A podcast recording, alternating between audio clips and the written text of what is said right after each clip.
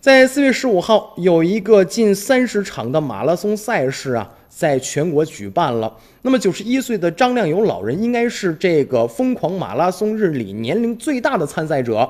在二十万人的奔跑当中，张亮友是中国马拉松运动的先行者。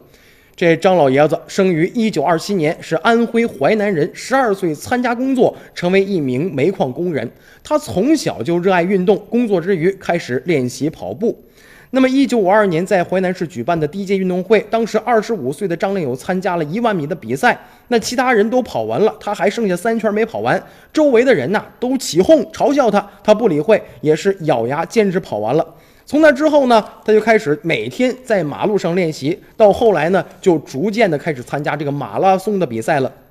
张亮友是在一九五七年的十二月二十二号，合肥举办的一个马拉松测试当中呢，张亮友是两小时五十二分三十四秒六，一举夺魁，也创造了中国第一个马拉松的一个记录。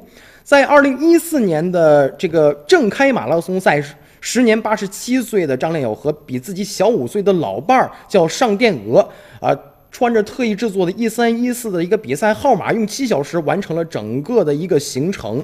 那么在参加一档央视节目的录制的时候，这个老张啊紧握着老伴的手说：“我们俩手拉手跑到底，一生一世跑一辈子，跑到心脏不跳为止。”那么爱情里的浪漫事儿啊，就是一生一世陪你跑到终点。我们都向他们学习吧。